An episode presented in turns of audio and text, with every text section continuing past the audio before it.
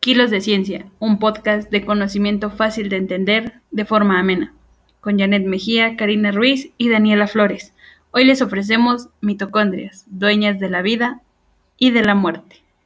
Si me preguntan qué me fascina más del interior de una célula, les diría sin duda que la mitocondria. Ustedes me preguntarán por qué. Existen varias razones que sustentan dicha elección. Una de ellas es que la mitocondria no pertenece a la célula. Es un microorganismo que vive en simbiosis con ella. Lynn Margulis, una de las mujeres más importantes para la ciencia, recuperó una vieja teoría sobre el origen de este organelo, reformulándolo como una teoría endosimbiótica. Hace dos mil millones de años, dos organismos unicelulares iniciaron una colaboración, la cual se convirtió en una simbiosis tan íntima que uno terminó viviendo al interior del otro.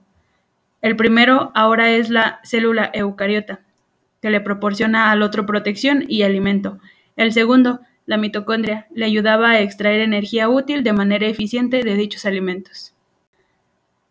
Vamos con mi compañera Karina Ruiz, que nos hablará un poco sobre qué son las mitocondrias. Gracias por darme la palabra, Janet. Primero debemos saber que las mitocondrias son unos organelos que tiene la célula.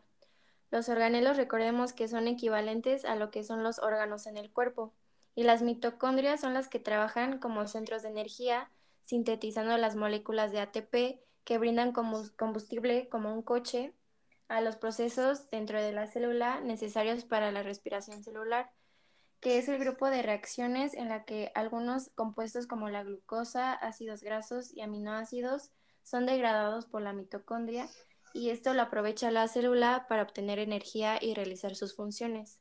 Por lo, por lo general, las mitocondrias tienen una forma alargada, aunque sumamente variable y se encuentra en el citoplasma, en un número de acuerdo con las necesidades de energía que tenga el tipo de célula. En verdad quedo impactada con este organelo. Muchas gracias, Karina. Ahora le doy la palabra a Daniela Flores. Cuéntame sobre las funciones que tienen las mitocondrias. Gracias. Como se ha dicho, las mitocondrias se encargan de producir la energía química para la célula a partir de la síntesis del ATP, para ello debe oxidar metabolitos mediante la fosforilación oxidativa, generando un altísimo porcentaje de la energía producida por la célula. Al mismo tiempo, las mitocondrias sirven como almacén de iones, moléculas de agua y proteínas que muchas veces son captadas del citoplasma que sirven como piezas de un recambio de síntesis de energía. Una buena cantidad de lípidos presentes en las células son gracias a la actividad mitocondrial en la mitocondria se produce el ácido lisofosfatídico. Maravilloso, te agradezco el gran aporte, compañera.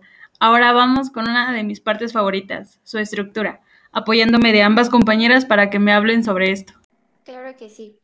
Pues la estructura de la mitocondria es variable, pero por lo general se compone de tres espacios diferentes, las crestas, el espacio intermembranoso y la matriz mitocondrial.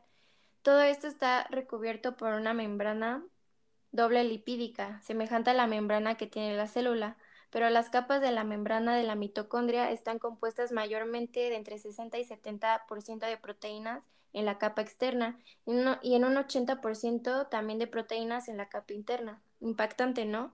Y bueno, mi compañera Daniela les hablará sobre cada parte de las mitocondrias. Gracias. Bueno, las crestas mitocondriales se tratan de un sistema de crestas o pliegues que conectan con las membranas mitocondriales, permitiendo así el transporte de materiales al interior del organelo y ejerciendo funciones enzimáticas. El espacio intermembranoso es aquel que se encuentra en dos membranas mitocondriales y existe un espacio rico en protones, fruto de los complejos enzimáticos de la respiración celular así como las moléculas encargadas del transporte de ácidos grasos al interior de la mitocondria.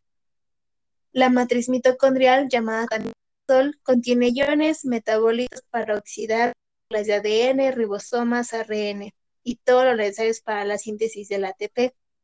Ahí tiene un lugar el ciclo de Krebs y la beta de oxidación de ácidos grasos, todo lo cual genera una gran cantidad importante de energía química que luego es liberada por el citoplasma celular. Magnífico organelo, ¿no creen?